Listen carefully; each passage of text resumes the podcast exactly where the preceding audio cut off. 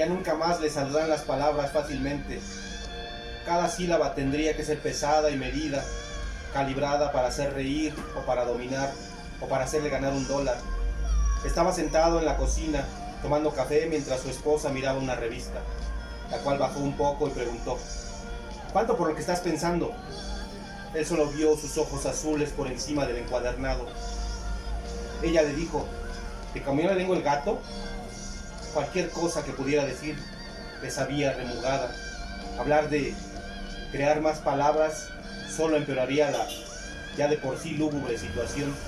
Durante mucho tiempo el lenguaje lo había usado de pilmama. Esa era la palabra que... ¿Qué chingados es pilmama? No, pues la pilmama es la que cuida hijos que no son suyos. En, en el idioma es- este, inglés la- tiene algo que se llama yegua de cría. Yegua de cría, que es este, pues como una especie de mamá postiza que le ponen a los caballitos para que les dé leche. Así como aquí tenemos las nanas, que bueno, teníamos las nodrizas, pero pilmama me suena más ofensivo, que es como el sentido que Polanyi que está buscando en el cuento. Por cierto, estamos leyendo a Chuck Palahniuk. El cuento se llama Humo. Este es literatur, Literaturba, cuarto capítulo de la tercera temporada. Está con nosotros Gamo, como siempre. Mónica, segundo capítulo de No le Mónica. No. Tercer capítulo de, de Sí. Mónica. Y como siempre, Don Vergas. Efraín. No. No, sí, claro. Para esas presentaciones, vámonos, Gabo.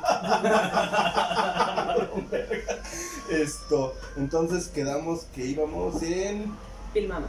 Durante mucho tiempo el lenguaje lo había usado de pilmama y él había decidido no decir nada hasta que tuviera algo importante que decir. Apartó su periódico con la sección de crucigrama que solía hacer todas las mañanas. Usó el libro que había estado leyendo como portavasos para su taza de café. Sintió en ese instante las palabras impasibles dentro de él, formándose, expandiéndose, buscando explotar, le preocupaba que el lenguaje le hubiera llegado a la tierra a inventar personas para poder perpetuarse a sí mismo. Ya lo decía la Biblia, en el principio era la palabra y la palabra estaba con Dios y la palabra era Dios. El lenguaje había llegado del espacio exterior y había combinado lagartos y monos o lo que fuera hasta lograr diseñar un huésped que lo portara.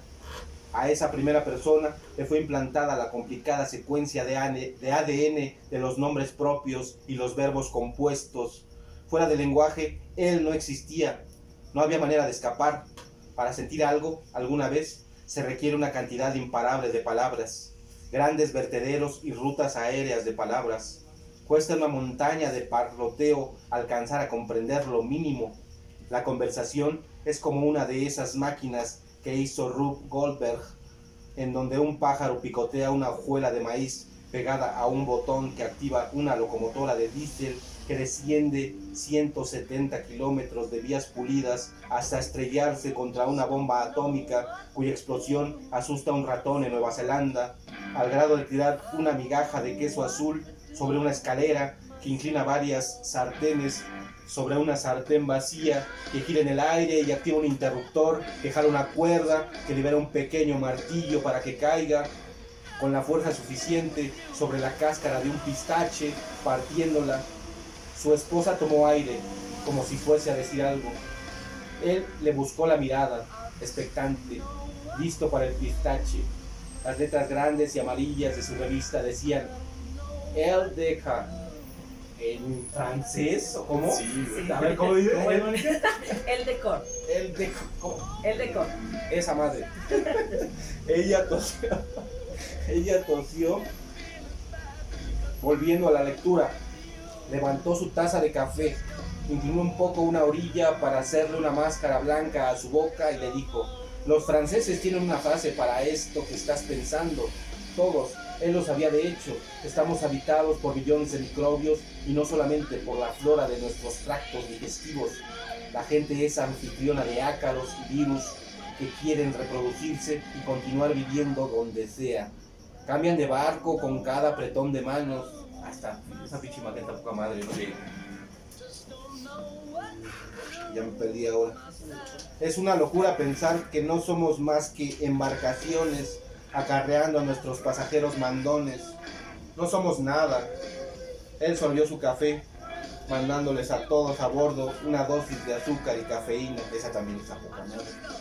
Para aliviar la presión, se imaginó a sí mismo paleando palabras dentro de un horno donde ardían para dar energía a un inmenso transatlántico donde cada camarote era del tamaño de un campo de fútbol y no se podían ver las pare- paredes de los globulares, globulares salones de baile. Ese barco va al vapor sobre un mar donde siempre es de noche. Las luces de todas las cubiertas resplandecen como un quirófano mientras suena un vals. Las chimeneas arrojan las últimas cenizas del diálogo chamuscado. Él está parado en la carbonera, sudando, con los pies un poco separados para estabilizarse, alimentando las rugientes llamas con olas, feliz cumpleaños y buenos días.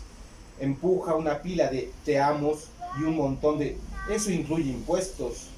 Se imagina un planeta azul y perfecto, sin palabras hasta que, de alguna manera, este barco llegue. Quizá ni siquiera el transatlántico, incluso un bote salvavidas bastaría. Un marinero moribundo, con unas pocas y diables palabras incubadas en su boca. Con su último aliento, el marinero preguntará, ¿quién es él? Y eso será suficiente para arruinar un paraíso. Un cuento de Chuck Palahniuk, se llama Humo y al parecer hay una traducción al español, ¿no? Sí, igual, el por, libro es un libro de cuentos que se llama Invéntate algo en español. igual publica... Eh, Mondadori, Mondadori. es Penguin Random House. De acuerdo, pues qué onda con ese pinche cuento que está tan viajado que... De hecho, yo había leído otras cosas de Polanyi y como que no me... Sí me casa con- respecto a la, esta pinche obsesión por los tecnicismos y todo este tipo de Claro. madre. Pero respecto a la Guarres y todo lo que he leído de Polanyi, que es el Club de la Pelea, Ujú, Es Eh, el gran autor del Club de la Pelea. Por por cierto. cierto, que todos cierto. maman el Club de la Pelea. Ajá. La primera Está, regla. está basada. La primera regla del club de la pelea es que nadie sabe Nadie sabe quién chingados escribió el club de la pelea.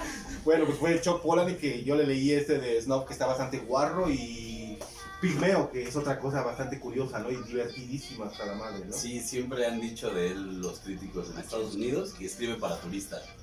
Que él es como el gran escritor que supo entender lo irónico y lo culero de la sociedad norteamericana y lo puede reflejar de una manera increíble, igual de exagerada y Y culera lo como puede bueno, o lo Lo exagera. Lo exagera. exagera. Es Lo eso, es exagera. como lo que vemos en las películas de Marvel o, O las películas de. Tarantino, que también son hiper exageradas. Exactamente, es la violencia exageradísima. Pero Y de hecho él se conduce como es. un rockstar, ¿no, güey? Ajá. lo hacía hasta que le empezaron a robar en su editorial. De hecho, hace un año publicó una carta al respecto diciendo que estaba en, estaba en la quiebra. Pero sí era él, Palahniuk. No Que, mames. este, no le habían pagado por la segunda parte del Club de la Pelea que salió en novela gráfica. ¿Y qué tal? No sé, no la leí. No, no, sí.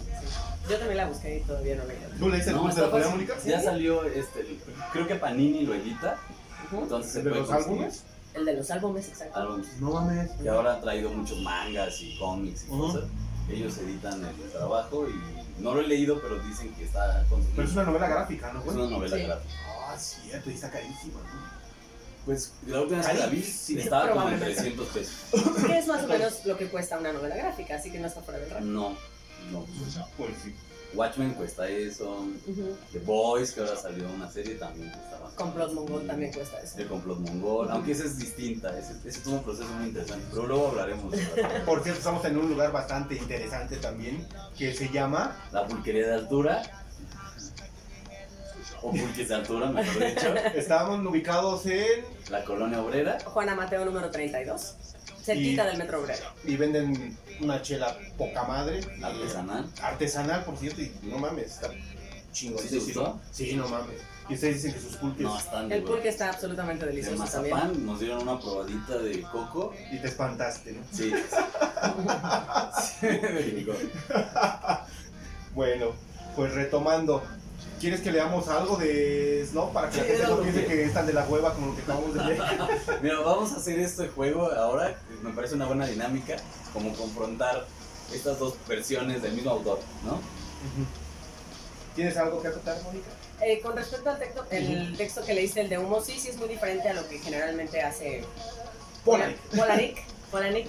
Eh, pero este, esta forma de retratar las palabras, cómo ya eh, te hartan, cómo ya am, llega a un punto donde se, se abruma, se abruma y piensa nada más en, en decir lo necesario. Y va viendo a su alrededor y va viendo la estructura de las palabras y va viendo cómo se van armando y, y va generando como una ansiedad Ujú. por no decir, por, por, por dejar todo guardado hasta tener hasta tener más que algo importante que decir, como algo importante para él que decir, porque pues cosas importantes que decir, pues hay un montón, ¿no? Pero cosas importantes para él. Y cómo lo va construyendo, cómo lo va armando, creo que ahí es lo, lo, lo rescatable, o bueno, para mí lo, lo remarcable de esta, de esta, ajá, de esta obra. ¿Y a ti qué te gusta de este cuento en particular? Bueno, me gusta, eh, al- al igual que Mónica, encuentro. O sea que si hubieras descubierto a Polanyi con este texto igual lo mamarías como lo mamas. Yo creo que sí, pero Sí. luego les cuento si quieren, adelante en el programa, cómo lo conocí. Ya no me acuerdo porque ya hemos leído a Paula, a Paulani, que Fren leyó eh, Tripas. Yo leí aparte en una sección que había de Ah, literatura, eh, Asfixia. No me acuerdo sí, si esa ¿por qué vez, no leíste asfixia? no me acuerdo si, si esa vez eh, conté cómo conocí a Paula Nix. Pero bueno, lo cuento más adelante, regresando al texto. Eh, había leído Philip K. Dick, que es un escritor de ciencia ficción norteamericano. Tenía esa idea, que el lenguaje era un virus que había llegado del espacio exterior como para colonizar. Entonces cuando lo empecé a leer hice clic rápido con su referencia. Y ya después con lo que sigue haciendo, que es este, este generar el ansia. De hecho yo creo que hay una trama oculta en ese cuento. Pero no se la pude dar ahorita. Aún. Entonces la dinámica sería leer a este otro Polanyi. ¿Quieres que leamos el inicio de el primer capítulo de la novela de Snow. Es un par de. Es, no sé, ah, es un pinche capitulito corto. ¿no? Vamos a leer un poquito de Snuff. El señor 600. Hay un tipo que lleva toda la tarde junto al buffet sin más ropa que unos boxers, lamiendo el polvillo naranja de las papas fritas a la barbecue. A su lado hay otro tipo que se dedica a mojar una papa en la salsa de cebolla y a lamer la salsa de la papa, la misma papa empapada, mojándola una y otra vez. La gente tiene un millón de maneras de mear en lo que ellos aseguran que es su casa. En materia de catering, estamos hablando de dos mesas plegables, atiborradas de bolsas abiertas, de nachos de supermercado y latas de refrescos. Y todo el mundo, y todo el mundo va llamando a los cabrones para que entren a hacer su parte. La coordinadora anuncia sus números y esos actores se dirigen tranquilamente a venirse ante la cámara sin dejar de masticar palomitas de caramelo con los dedos, escociéndoles, escociéndoles. ¿Qué chingados es escociéndoles? Cuando ya está am, saliéndole eh, la carnita, como cuando tienes agua caliente y se te van formando las figuritas Mm, en los bueno. dedos, así, eso es. Ah, ya, aquí ya se resolvió. ¿eh? Con los dedos escociéndole por la sal al ajo y pegajosos del glaseado de los panes con miel de maple. Para algunos cabrones es la primera vez que hacen esto y han venido solo para poder decir que estuvieron aquí.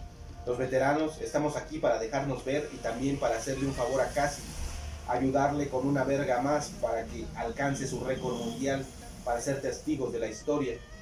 En el buffet han colocado tupperwares llenos de condones al lado de tupperwares llenos de, de mini pretzels, chocolates en miniatura, cacahuates asados con miel en el suelo, envolturas de plástico de chocolates y de condones abiertos, a mordiscos y masticados, las mismas manos que agarran lacasitos, lacasitos de las bolsas, se meten por las braguetas y los elásticos de los calzones para acariciarse las vergas medio erectas, dedos teñidos de caramelo, erecciones con fuerte olor a salsa barbecue.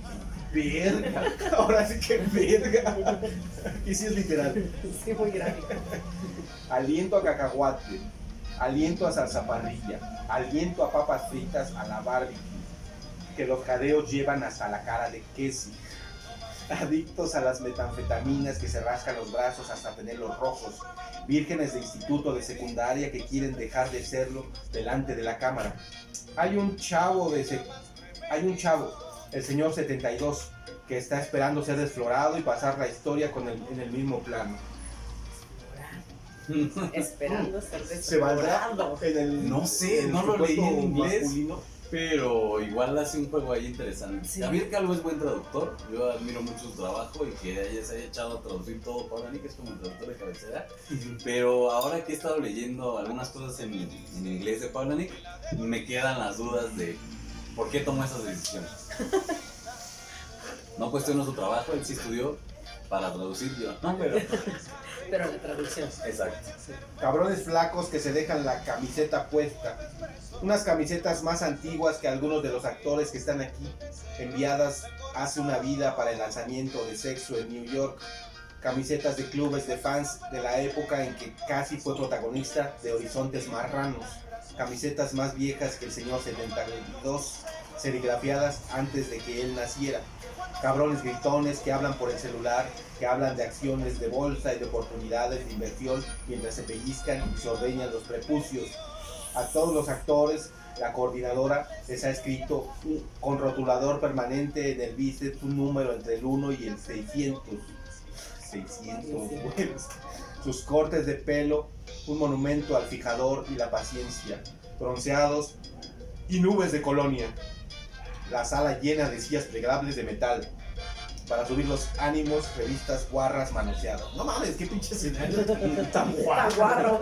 Está muy bien construido. Sí, Sí. está muy cabrón, güey. Porque además eh, tiene todos esos detalles, no solo afines como a estos eventos masivos que suelen pasar independientemente de, de- de la índole que sea, pero, Pero es una, es una forma excelente de introducir al, al mundo del porno a alguien que no es, bueno, yo ya lo vi todo, ¿no? Pero alguien que no ve porno, güey, con esas No, pero cuando ya- tú ves el porno en tu casa o en un cine, nada más ves el producto, Ajá. no estás viendo todo esto Sí, que está atrás. No, y aparte se está adornado de otra manera, ¿no? Cuando ves porno, parte de la escenografía, pues igual y no es tan importante y no tiene todo este detalle, ni no tiene esa claro. sordidez que tiene en este caso, ¿no? Claro. de la verga. Pues sí, ya, entre se, te- otras ya se me antojó. ¿La verga o qué? Chupas o disparas. La coordinadora de actores es una muchacha, Sheila, que lleva un portapapeles en la mano y que ahora llama a gritos al número 16, al número 31 y al número 211 para que la siga por la escalera que lleva al set.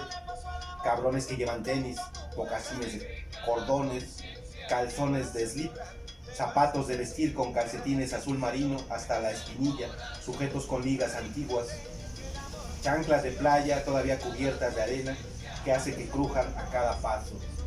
Aquel viejo chiste, para conseguir que una chica actúe en una peli guarra, le tienes que ofrecer un millón de dólares. Para que actúe un cabrón, lo único que tienes que hacer es pedirse. ¿Cuántos no soñamos con esa pinche idea de ser actores pornos alguna vez? No, yo No, he yo tampoco. pero- Ah, Ah, ok. sigamos leyendo. Bueno, Pues con esos escenarios. ¿no? digo, esos güeyes, ¿no? Sí, ¿no? Entre los nachos, entre ¿no? las papitas, las y papitas. sí, todo ¿Quién sabe si participar en un gangbang sea tan la ondita, no? No, yo no, bueno, no a mí sé. me gusta ver el gangbang, pero participar en uno como que ver las O pingas sea, de te gusta la exclusividad, ¿no? O sea, pero verlo en el, en, bueno, en el YouTube, en, no, en el En el YouTube, YouTube. en el Xvideos, porque ya el Tokyo ya quedó en el olvido parece. El experto total. Total. Llegamos, ¿de qué me estás ¿Qué? hablando? ¿Qué? ¿Qué hablan? El que iba a escribir un poema a partir de los títulos de, de Xvideos. Ajá, sí, es que hay unos en Xvideos. Ajá. Eh, Guarda títulos- le come la pinga a un sujeto en la esquina. así, eso es lo más leve. Pero hay cosas así como de no quería que se la diera, pero de todos modos se la di. Cosas así. Y con se- eso te ibas son a muy armar buenas retóricas. Yo dije, Ajá. "Es- con esto se puede hacer. Se puede hilar, Ah. así como la banda al azar. Se Sí, puede sí. ir hilando las palabras y, y hacer una. Te va a quedar impresionante, lo queremos escuchar. Los romanos y los latinos tenían algo así también, tomando partes de otros poemas y de cosas que encontraban en los baños públicos, hicieron un, un libro eh, donde se hace esa conclusión.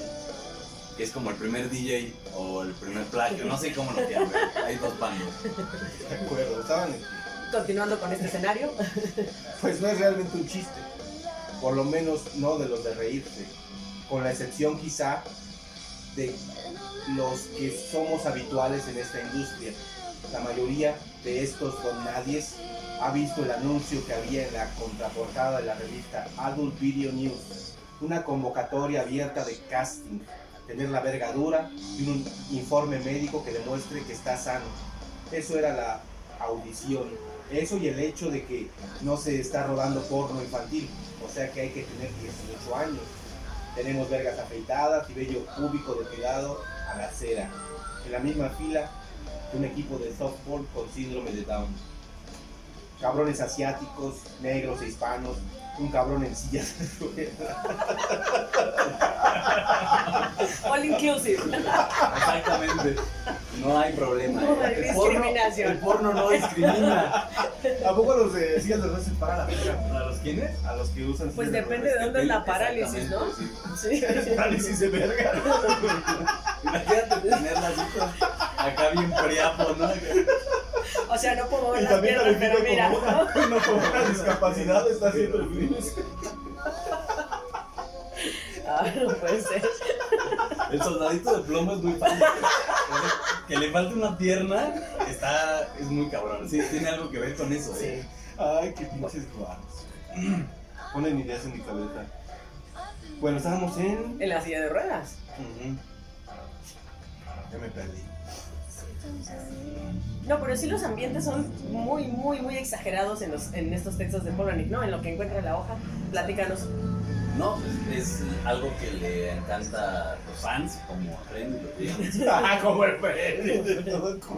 No, no es cierto, a mí también me gusta mucho. Cuando, cuando hace este tipo de cosas, uno está fascinado Sí. por el despliegue de imágenes que da. Es muy cinematográfica su literatura y es muy accesible por eso mismo.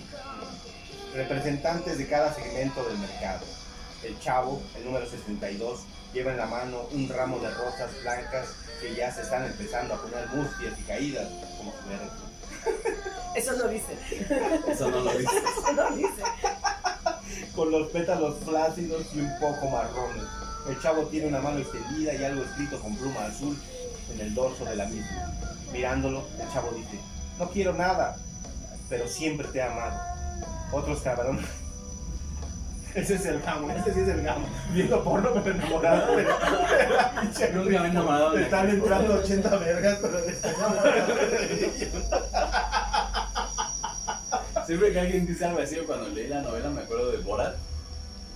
Una En la película. con ¿Cuál es esa? Sacha Baron Cohen, Ajá. ¿no? Hace un documental, se hace pasar por un árabe que llega a Estados Unidos y graba todo y la gente que interactúa con él está pensando que es de verdad, pero todo es una película.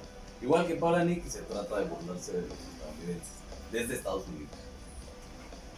Otros, Está enamorado de Pamela Anderson, Mm. pero pues es eso mismo, ¿no? Otros cabrones llevan paquetes envueltos para regalo con lazos voluminosos y cintas que arrastran por el suelo. Cajitas lo bastante pequeñas para caber en una mano, casi escondidas en el puño. Los actores veteranos llevan batas de satén, satén o satín, Satén está bien. ¿sí? Batas de boxeador con cinturón de tela mientras esperan a que los llamen. Actores porno profesionales, la mitad de ellos incluso han salido en algún momento con Casey, han hablado de matrimonio con ella, convirtiéndose en los blunt, en los Blunt, de en los Desi en los Desi. y Y Luce. Luce de la industria del porno. No hay un actor en este rodaje que no ame a Cassie Wright y que no quiera ayudarla a hacer historia. No, No, pues así sí. cómo- Es un acto altruista, básicamente. Otros cabrones no se han cogido nunca nada que no sea su mano. Ahí te hablan como Está bien obsesionado. Te digo que está muy Sí. cabrón. Sí, no, sí. El virgen. y sin ver otra cosa que videos de Casey Wright, para ellos es una especie de fidelidad. Un matrimonio para esos cabrones con sus re- regalitos en la mano. Hoy viene a ser su luna de miel, su consumación. Hoy es la última actuación de ella, lo contrario del viaje de una doncella. En el piso de arriba, para todo el mundo que llegue después del cabrón número 50, Cassie Wright parecerá un cráter abierto por un misil y engrasado con vaselina, carne y sangre, pero si algo le hubiera como si algo le hubiera explotado adentro. Mirándonos, nunca dirás que estamos haciendo historia, el récord que no se superará nunca. La coordinadora de actores va con ellos y les dice levantando la voz. Caballeros, la tal Sheila se empuja los lentes, nariz arriba y dice, Cuando los llame, tendrán que estar listos para cámara. Con eso quiere decir completamente erectos, listos para el condón. Lo que más se parece a la sensación que produce el día de hoy es cuando te limpias de atrás hacia adelante. Estás sentado en el baño, no piensas y te manchas de mierda la parte de atrás de la piel colgante y arrugada de los huevos. Cuando más tratas de limpiarlo, la piel se estira y todo se ensucia cada vez más. La fina capa de mierda se extiende por el pelo y muslos abajo. Esa es la sensación de un día como hoy, la que produce guardar el secreto. 600 cabrones, una reina del porno, un récord mundial para la posteridad, una película indispensable para cualquier coleccionista de material erótico que se precie. Ninguno de nosotros se propuso nunca hacer una película, sino... Ah, ¿verdad? Que ya la quieren leer.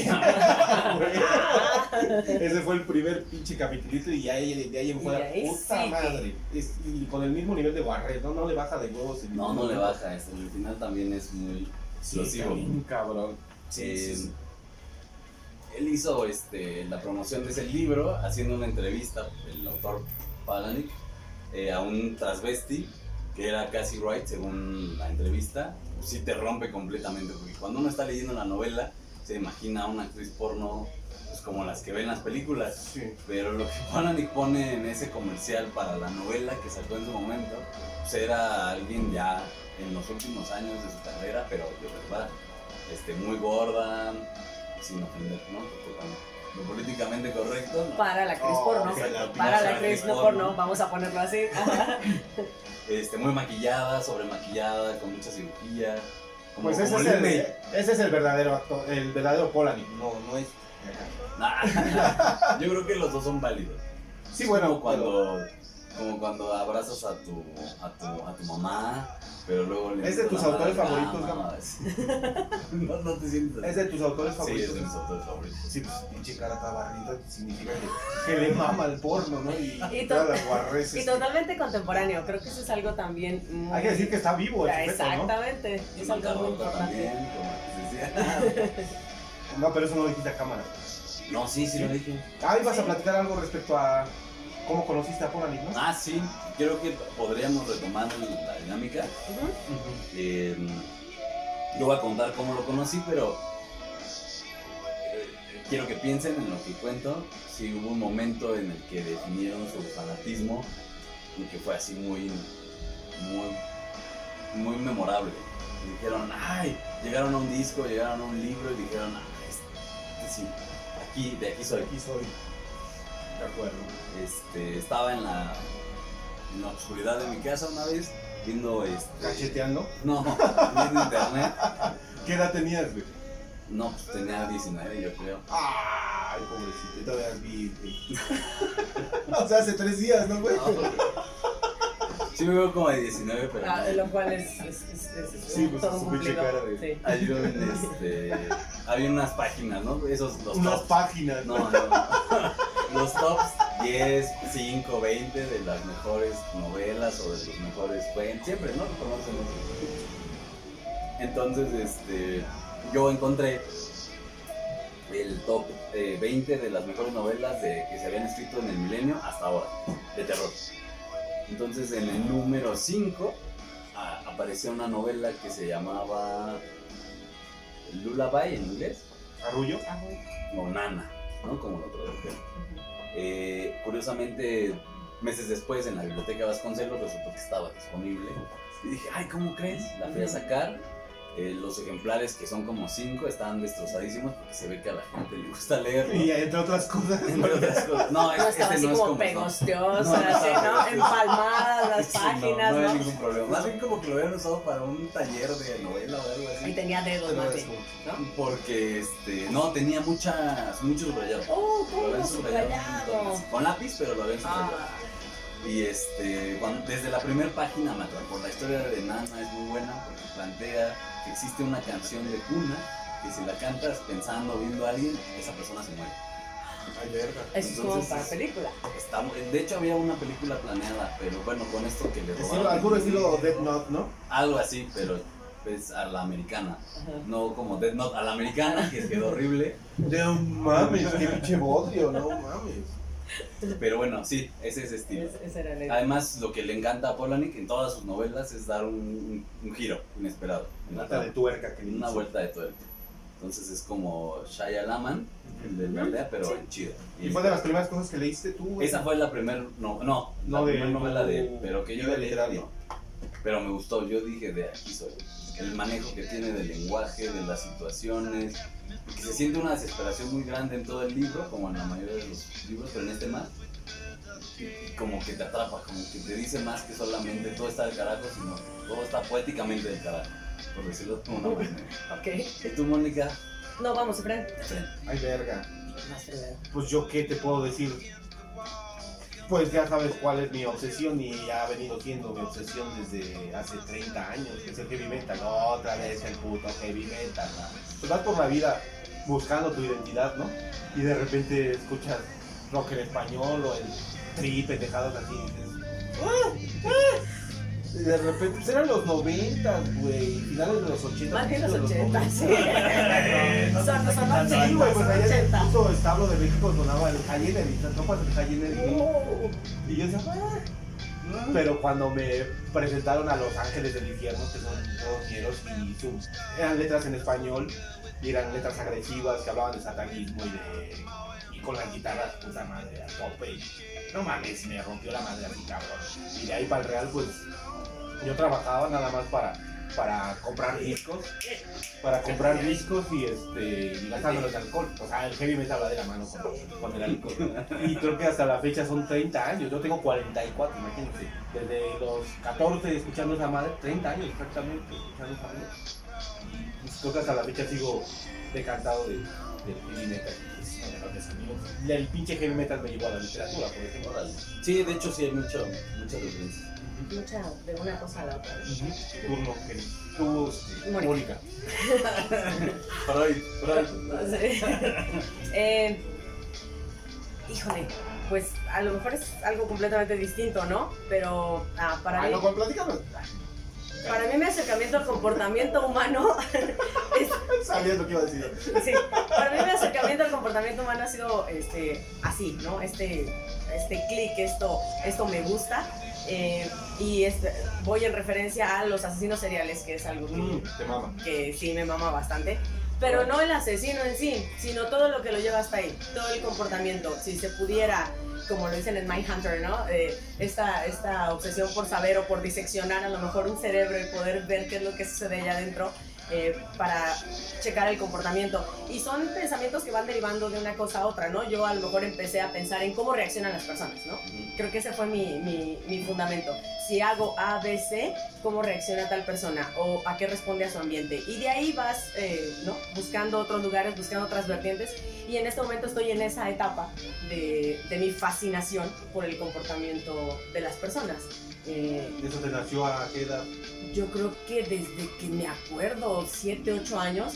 eh, ¿Y saben qué me pasaba? Eh, con los cercanos, ¿no? Empiezas a practicar con los cercanos, con la mamá o, o así, ¿no? Con la familia. años. 6, 7 años, si no es que hasta antes.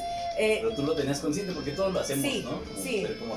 Pero tú no, yo habías lo hacía a propósito. O sea, yo lo hacía a propósito. Yo la hacía enojar a propósito, o la hacía que se pusiera contenta a propósito, o hacía ABC para ver hacia dónde reaccionaba y bajo qué circunstancias y bajo qué contexto. Y, y así era con todo, ¿no? Con el maestro, con el amigo, con todo. Y hasta llegó un momento, lo tengo que decir, en el que hacía hasta un pequeño script, ¿no? Para ver cómo le decía las cosas, para ver cómo reaccionaban diferentes personas. Y a la No, Es fecha... más pinche enferma que Sí. nosotros. a la verga. Y a la, a la fecha, ¿no? Quizá también, este, pues lo vas, eh, ¿no? Lo vas combinando con la vida y vas haciendo otras cosas y así. Y ahorita, por ejemplo, pues sí, sí estoy muy estacionada en esto que tiene que ver con los asesinos seriales. Mm. Y, este, y ahí es donde ahorita está mi- la, la vertiente de, este, Pero, de esta ¿cuál fue- fascinación. ¿Cuál fue el momento? O sea, Fred lo imagino ahí entrando a un lugar de, como casi un establo, lleno así de tierra. De Tampoco estaba en tu casa, güey. Metalero, ¿no? Así. No, pues el desmadre, el desmadre, el desmadre fue cuando conoces el pinche tianguis güey. Pero, o sea, tú entraste al tianguis y escuchaste la rola y dijiste ahí. No, güey, un güey me corrió una cinta. Ah, ya, estabas en tu casa. Sí. Y ese güey vio que me gustaban chingaderas como la banda voz y. Dice, No mames, esas chingaderas, escucha esa. Y ya fue cuando la acabó sí, con Venom, con. Ah, Para mí el momento tiene que ver con las ventas. Eh, yo este, me ¿A los dedico... 7 años? Sí, yo me dedico toda la vida a las ventas, en mi familia nos dedicamos a eso. Y Ah. este, para mí ese fue el momento. Yo la primera vez que me quedé Por enfrente... pinche labiosa, ¿no? Gracias. Yo la primera vez que me quedé enfrente de una, si tú quieres llamarle audiencia, en este caso clientela, público, y que, eh, que me tuve que enfrentar a qué decir o cómo decirlo para poder obtener una acción o una reacción, esos fueron mis momentos cuando empecé a... Por eso el de las palabras de humo me llama mucho la atención. Este poder de decir, este poder de, las, de, lo que dices, de las palabras, de cómo articulas, esta ansia por decir las cosas de cierta manera o por pensarlas de cierta manera que te deriven decirlas de cierta forma, este, eso es lo que me fascina. Cuando me di cuenta o cuando me nació este afán, yo creo que ahí, Órale. Sea, el primer momento que estabas enfrente de un- una clientela. de una clientela así, pero solo y grande, y Órale. decir, aquí, aquí tengo que hacer algo, yo creo que ahí empezó esa situación. Sí. Ya nos estamos colgando bien, cabrón. Sí. ¿Tienes algo que acotar? No, nada más. Digamos, nada respecto a Coral. Es, léanlo, denle una oportunidad. Es un nombre que suena muy raro, muy ruso. Se van a excitar, se van a asustar, se van De a. todo. Todo, tiene para todos y de donde sea. Sí, Eh, está muy, muy cabrón. Su nombre raro es porque es un homenaje a sus abuelos. Su abuela se llamaba Paula y su abuelo se llamaba Nick. Y los combinó haciendo un acróstico para que no fuera tan obvio. ¿Un qué? Acróstico, que es la eh, permutación o Salió igual. Chinga tu madre. la dislocación. Ah, la disloca, güey. Bueno, la- el, el acomodo distinto de unas palabras para que no se descubra lo que en realidad son. Ah, de acuerdo. Si dijeras amor, Roma o Morac, lo que sea. Te toca hacer el comercial de la Ah, sí, nuevamente agradecemos el espacio a Aldo, muy amablemente nos brindó aquí en los pulques de altura. Está en la colonia obrera. Jesús. no, Juana Mateos, número 32, Colonia Obrera, saliendo del metro Obrera, ¿Qué con horario cuatro callecitas. De 10 a 10. De Todos 10 de la mañana a 10 de la noche, todos los días. También es una cooperativa, entonces, Pueden este, encontrar productos naturistas. Y parece que hasta literatura, ¿no? O son préstamos que aquí pueden venir a leer. Ah, qué chingón está El espacio está increíble. Todos los viernes tienen este, actividades, talleres. Ah, sí. Los lunes tienen promoción 3x2 y los miércoles, si vienes en bicicleta, te dan 25%. Y a los que hacen programas aquí también les hacen promoción. Por lo menos nos Nos dejan deja estar, leer. eso No es sé, malo. Oscar. Porque aquí en la biblioteca que está al lado, que también está bonita, no creo que nos hubieran dejado leer. No, y mucho menos con tu pinche lenguaje de la verga. Espanta a la gente. Cámara, pues muchas Gracias. gracias. Gracias.